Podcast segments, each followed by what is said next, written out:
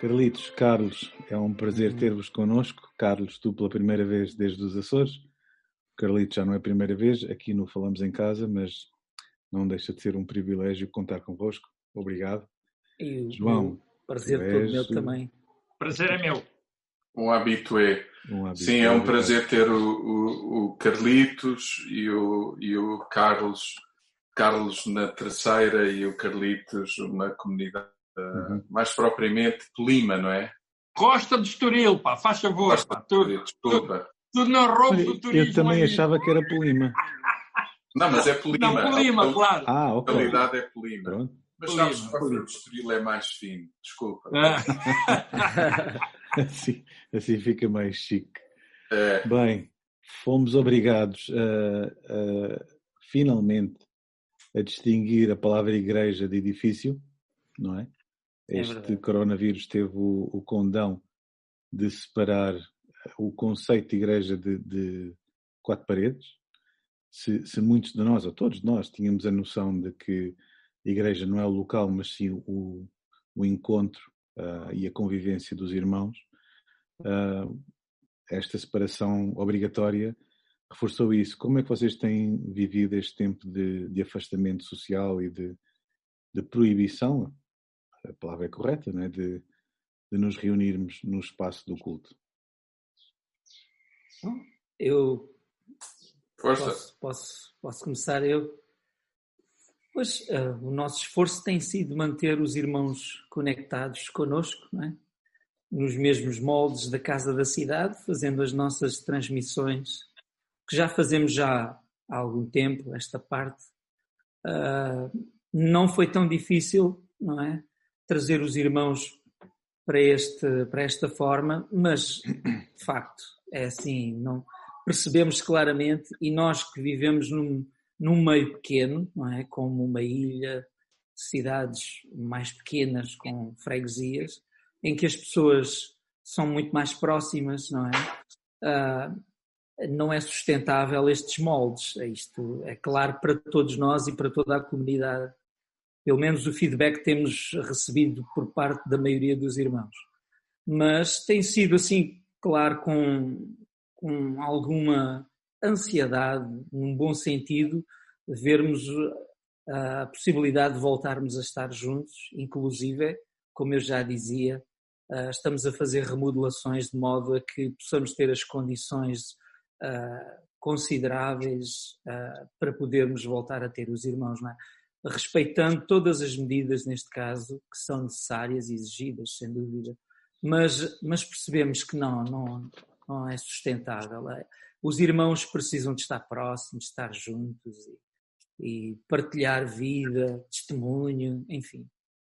Uh, para mim, neste caso, que nunca os vejo, não é? Falo para uma televisão, eles a mim veem, mas uh, é, tem sido, honestamente, angustiante para mim. Já estou, pelos cabelos que não tenho, farto desta situação. Carlitos. Sim.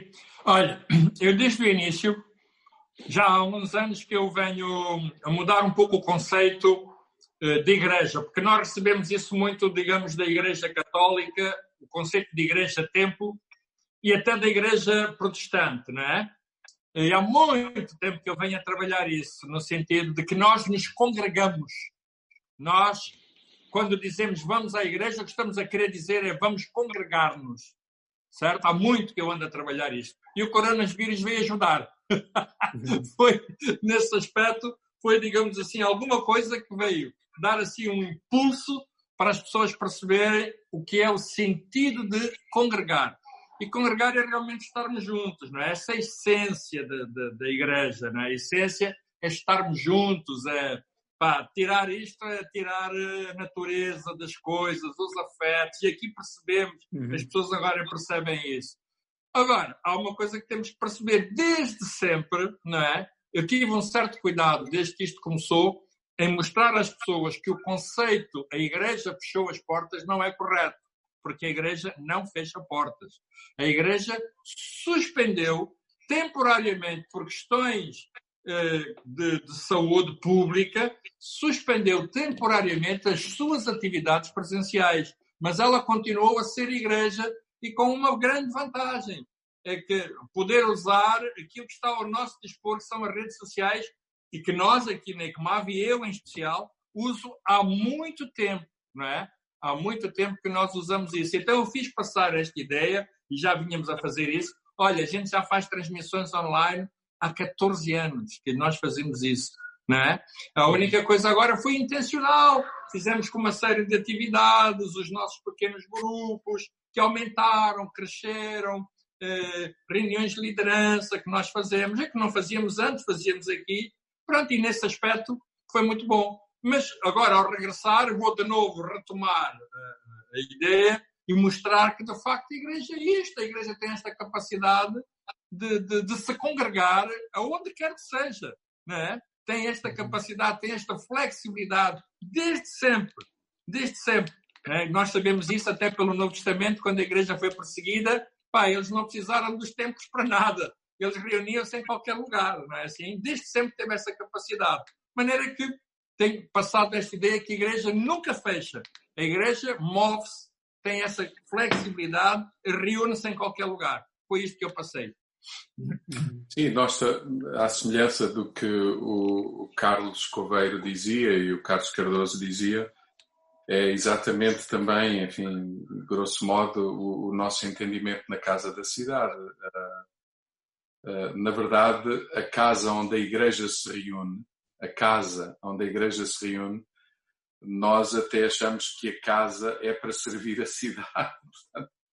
é, é, é, o uhum. lugar onde aqueles que têm Jesus se reúnem e convidem outros para estarem connosco e para beneficiar certo. do que nós somos e temos. Portanto, Uh, ainda assim, acho que há muito valor na casa, no sentido físico, quando ela revela justamente isso: uma casa, um, um ambiente de acolhimento, de mesa, de serviço, de relação, de uhum. partilha, porque é isso que a igreja é: uma família, uma mesa. Uh, e uma mesa aberta à cidade e uma família que abraça todos na cidade. E nesse sentido, uma vez que a igreja não se pôde reunir durante muitas semanas num edifício, a igreja foi se reunindo onde era possível e foi se reunindo pelos meios possíveis. E há outra coisa que a gente esquece e que temos lembrado muito no nosso contexto também, que é uh, uh, realmente na gênese da igreja, na gênese da igreja. Aliás, nós estamos a viver aquilo que a igreja viveu no seu início. E, e eu Exato. acho que isto é, isto é muito positivo, mais Exato. ainda nós esquecemos com muita facilidade que o ensino, por exemplo, dos apóstolos, não é? Era também ele um ensino feito de forma remota. Eles não estavam presentes, eles escreviam. As cartas são isso. E, é? Então, é. vamos entender todos é. o verdadeiro significado do que significa ter Jesus, ser igreja e repartir e usar todos os meios para o fazer. E isso é fantástico, eu acho. E era, e era oralmente também, não é? Claro. Oralmente. E o texto bíblico fala disso. Fala da importância da partilha, uh, do abraço, do afeto, do ósculo santo. Uhum. Da... Tudo isso é muito importante. E os encontros presenciais não são para dispensar, sem dúvida. Claro. Curiosamente, no nosso caso aqui, há sensivelmente oito anos, quando começámos a reconstrução ou remodelar o espaço onde estamos e quem já cá esteve daí da casa uh, sabe que é assim. A maioria da igreja, até uh, quando chama aquele espaço, chama pavilhão, porque inicialmente pensámos sempre num espaço multiusos. Então, para nós, esta questão de igreja, o conceito de igreja, espaço, lugar, não foi de facto difícil.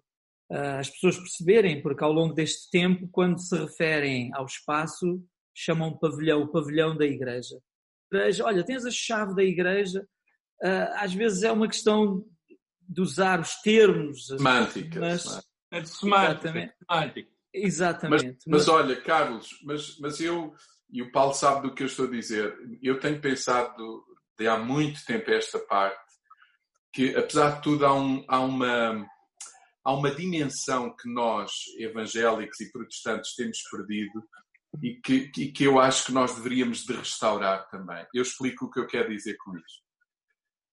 eu acho que é também importante que as pessoas numa cidade saibam que há um espaço a que se chama a igreja, porque é o local onde a igreja se reúne, que é um espaço de recolhimento para as pessoas, que é um espaço para, para a introspeção, que é um espaço para a contemplação, para a reflexão. Imagina, não é por acaso que também as igrejas, eu diria católicas, no centro das cidades estão abertas e não é por acaso que há muita gente que encontra no espaço, naquele espaço, uma oportunidade para sair da euforia e da barafunda da cidade, para encontrar um lugar propício à contemplação